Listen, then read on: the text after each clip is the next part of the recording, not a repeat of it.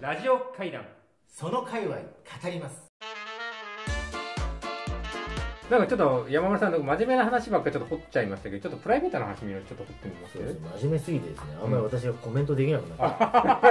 た、ずっと真面目な話してるからいい話だいやいい話いい話いい話いい話プライベートですか、うんえ沼田さんのうん、いや沼田さんがこうちょっと今後えっとなんか野望とかなんかねあったりとか、あ聞きたいうん、どんな野望をお持ちなのかとか野望えそれプライベートの野望ですかええプライすぐそのお姉ちゃんのこと考えない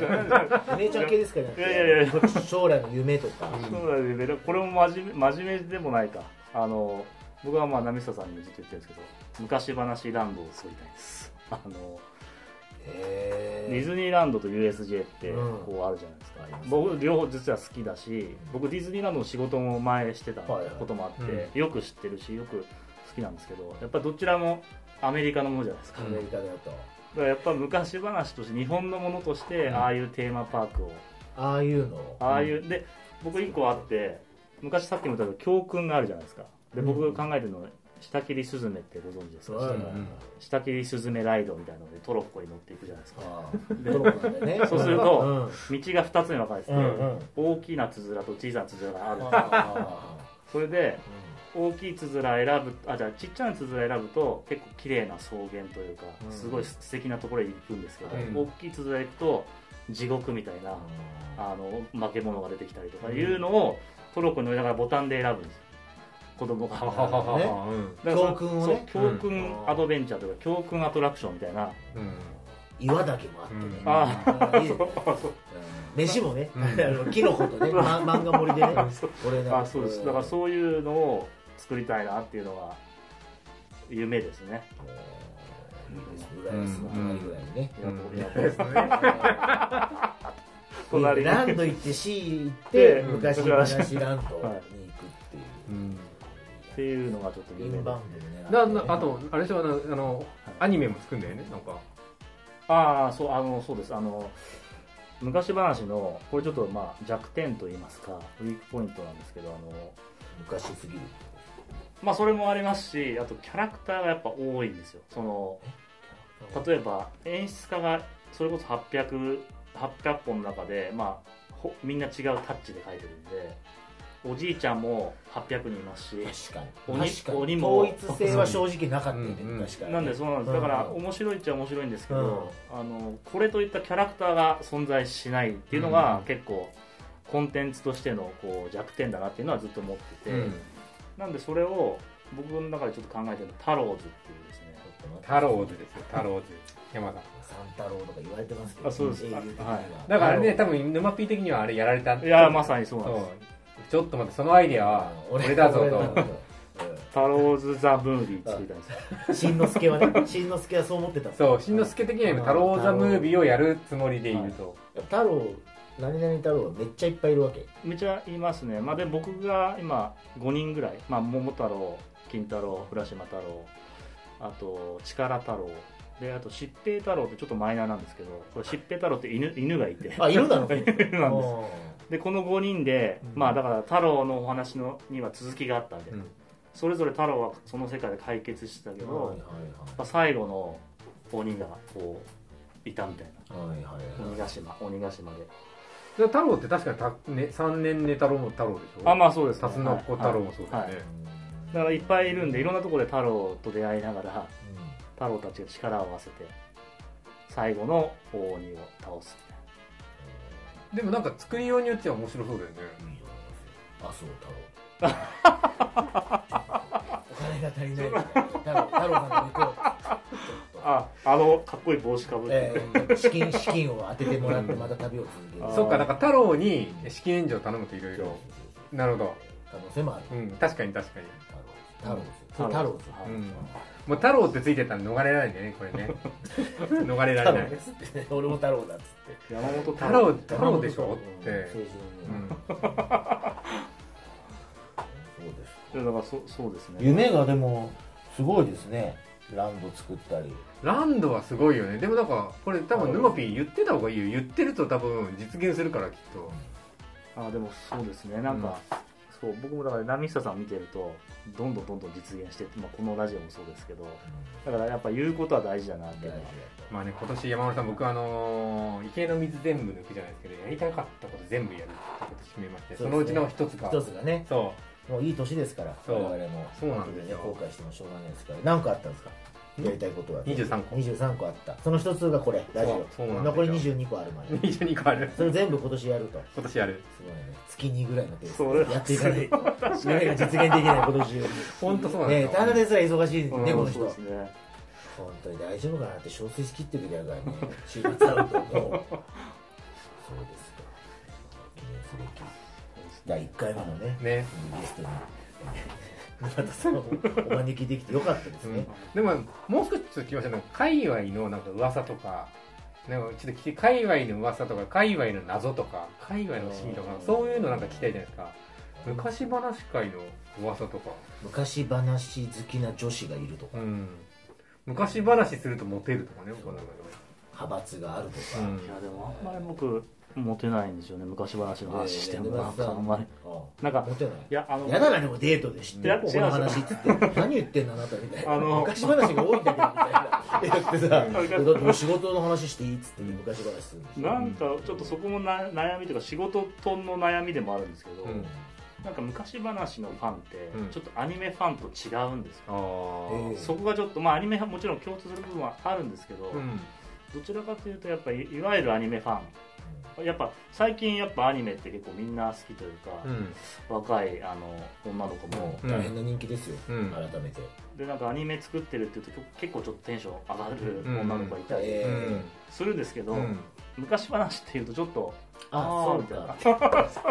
鬼滅とかじゃないんだみたいなあ呪ー術みじゃたねえいんだなみたいなんかなうんそれこそ地方ではめちゃくちゃ歓迎いただけるんですよやっぱ、ね、年配というかあ、おじいちゃん、おばあちゃんにはすげえモテると。まあそうですねは でもいいんじゃない鬼滅作って るあれもなんか昔風味だからあれそうもあれも含めて、うんまあ俺のカテゴリーにあるみたいな大体ね。大体あれもだからうちがうんアドバイスしてるっていいう、そそうああでもなんかわかるよね、まうんアニメ作ってんだっつって「えどんなの?」はいって言って「ごめんねなんか昔までうん昔まで」みたいなちょっとね若いやつが言いそうだもんねそうですでも多分子供には絶大な人気なんじゃないの一つ一つうん。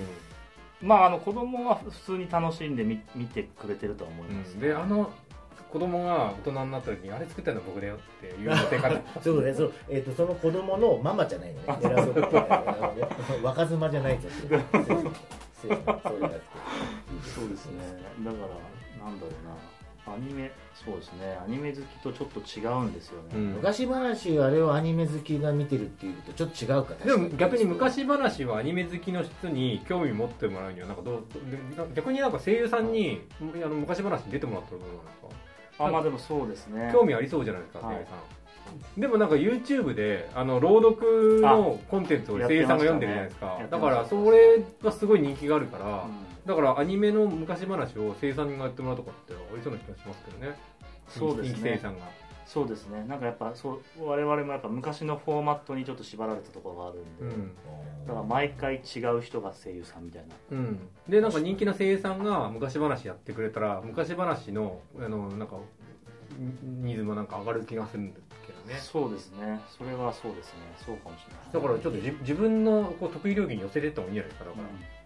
そう、ででもまあ、沼ピンが持ってるかどうかは別として、あのーアニメの 昔話に、あの、若いこう風を入れた方がいいんじゃないですかうんまあそれはそうですねそれはそうかもしれないです、はい、なんあとんなくま若くないの。作り手さんが関わってる人、みんなじゃあ。あ関わりそうですごね年配の方が昔話だけに。あのー何人か亡くなってますね、うん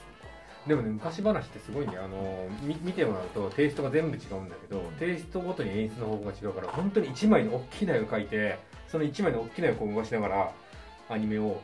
こう作っていくみたいなこともあれば、ちゃんと普通にねこコマコマ、だからあのセセルを一枚ずつ描いていくパターンもあれば、ういろんなアニメの演出があってだからそのアニメ演出って手法で見るとすごくたくさん学びがあってすごいね。なんか一回巻物風にやった人もいましたずーっとああ、こうカットとはか、いずーっとカメラで舐めていきながらっていう。あれもめちゃ面白くてなんか新聞に取り上げられましたねなんか演出もそう新しいのをやってるっていうやってますね昔話だけど、うんだからある意味あの昔のあの漫画日本昔話はあのいろんなアニメクリエイターが関わってそこでなんか演出を試すみたいな側面もあったんじゃないかなと思ういやでもまさにそうで、うんあの漫画日本昔話の時は今はレジェンドなんですけど70代80代がいるんですけど、はいその人たちが30代でこう油乗ってる時にいろんな実験的なことができるとしてやってたらしいんですよあー当時だから最先端ですよだからそのそう最先端でそのエネルギーもあってヒットしたっていうのもあるらしくてだから結構そうですねだから今はちょっとそれがレジェンドはやってるんですけどもうちょっとだからこちらも若い人を起用するとか、ね若手のクリエイターとはかいその声優さんも含めてもう少しアニメ業界を巻き込んでいくと、確かうん、でもう作ること前提になってるから自由確かにそう毎年そうですね、はにい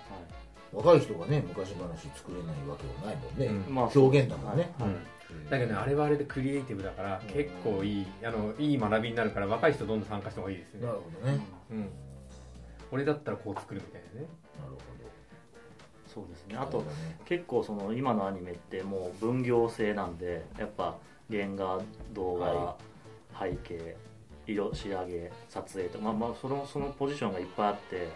やっぱり人によってはずっと煙だけを描いてる人みたいな一日中ずっと煙だけ描く煙職人がいるんだ煙とかそうなってきちゃうとやっぱ自分の個性とかを出せないとただ昔話は一人の人が最後までこう全部自由にできるんで、うんだからそういう意味でもクリエイターにとってはやりたい仕事の一つああそんなに逆に分業になっちゃってんだ今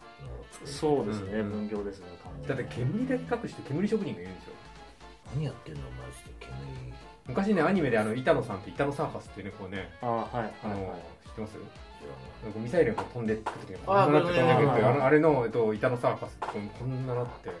そんな職人がいたのそうそう板野さんって方がミミサイルを撃つアニメのシーンを作ったあーこれ板野さんが作ったっていう、えーまあ、それはそれですすごいし、まあ、それに誇りを持っている人であればいいんですけどやっぱもっといろんなのやりたいって人がずっと煙だけ書かされるとやっぱモチベーションも落ちちゃうと思ちょうっんでとね山村さんですと普段煙職人で煙5年やってます話になる 料理人もそうじゃんなんかあの串打ち何あ年何焼き何年とかあるじすゃなあーいですそうそかうそうそうちょっとそういうのもあるのかもしれないけどそんなに細かくなってる花形っていうのもあるんですか花形やっぱ入りりが一番なんかいやそうなんだろうその結局最初に入ると動画っていうポジションにうんあの皿洗いい的な話だまあ皿洗いっていうとあれですけど まあ本当に基礎というか、うんあの動く間だからこうまあちょっとラジオなんであれなんですけど投げるとするじゃないこことここここを原画が描くんですよそしたらこのこのこの間を動画が描くっていううーんそれ動画が動画はいのここのこれ細かいところをやる人がいるんでだそうですそううでんす、最初と最後だけ教えるから 間埋めとけとかそうですそうですはあなるほどそれのだからそのあコマどこを割るかっていうのもセンスがいるいるんですよ、うんうんどう見えるかあが分かる、うんうんうんなんかこういういいですいいよね学びですよ ね博物早学っ速ぽい明日あの使え ます使えるうんうん、動画からやってけっつって、これと最初最後だけ言うからって、うん間考えろってお前昔話って知ってるかっていうところもね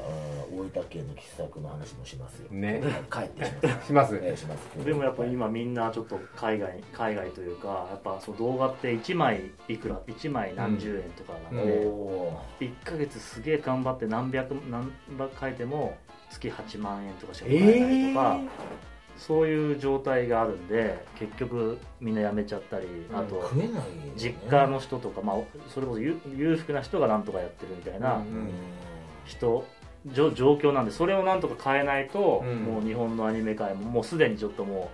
う全部海外に行っちゃってるんですけどあ目指す人も少なくなっちゃうし、うんだうんからそこら辺は結構悩み悩みでもなんかそれこそアニメあの漫画日本あのあの昔話とかはあの一人のアニメーターがねであとじあの自分の思いで作るんだとしたら、はなんかそそういう若い人が関わしても面白いですよねあそうですねだからそう昔話が業界を救うかもしれないですねうん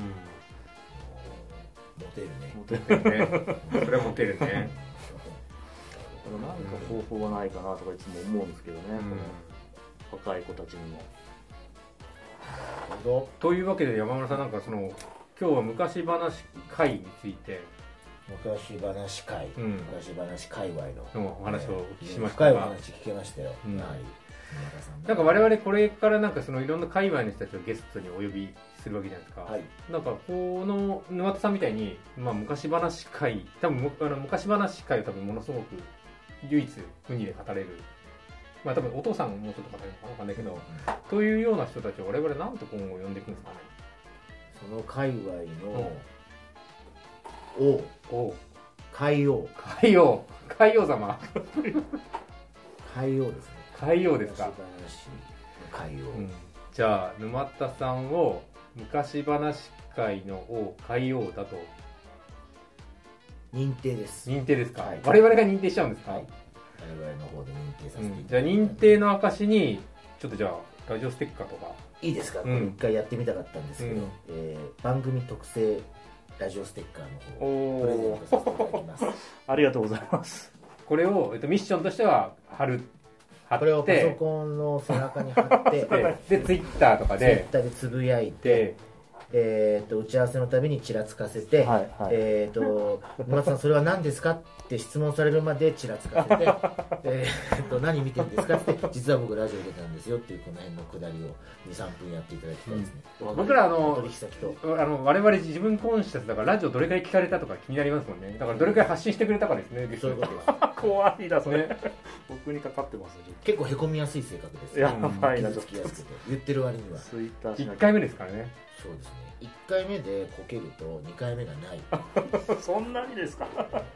これで終了ですみたいな1回目のゲスト1回で終わってるんでそんなことないですからこれはでもなんか仲良くなれますしいろいろ話ができますから、今回沼津さんで本当に良かったし良かったですいねやありがとうえーございます昔話のことは私実は全然知りませんでしたけど、さすがにやっぱ5万人から厳選したね、はい1人目のゲスト、はいナミさんねお仕事でも関わってるからあの知識がありますから私は今日いろいろいろいろ勉強になりましたよ学びが深かったですか未来者ね才 話者才話者って職業というかね方がいらっしゃるなんてあとタローズでしょ、うん太郎ねですあと昔話ランドですからね昔話ランドね、江ノ島のそばの、えー、と洋館屋さそうんそうそううんで麻生太郎さんにあの太郎太郎像を作るからタローズあ色をおの見せしたいね忙しくなりますなりますねいや本当にありがとうございますというわけではい今日は昔話会を代表して沼田慎之介さんにゲストにお越しいただきました沼田さんありがとうございまあしりがとうございますはいありがとうございましたたラジオ会談その界隈語ります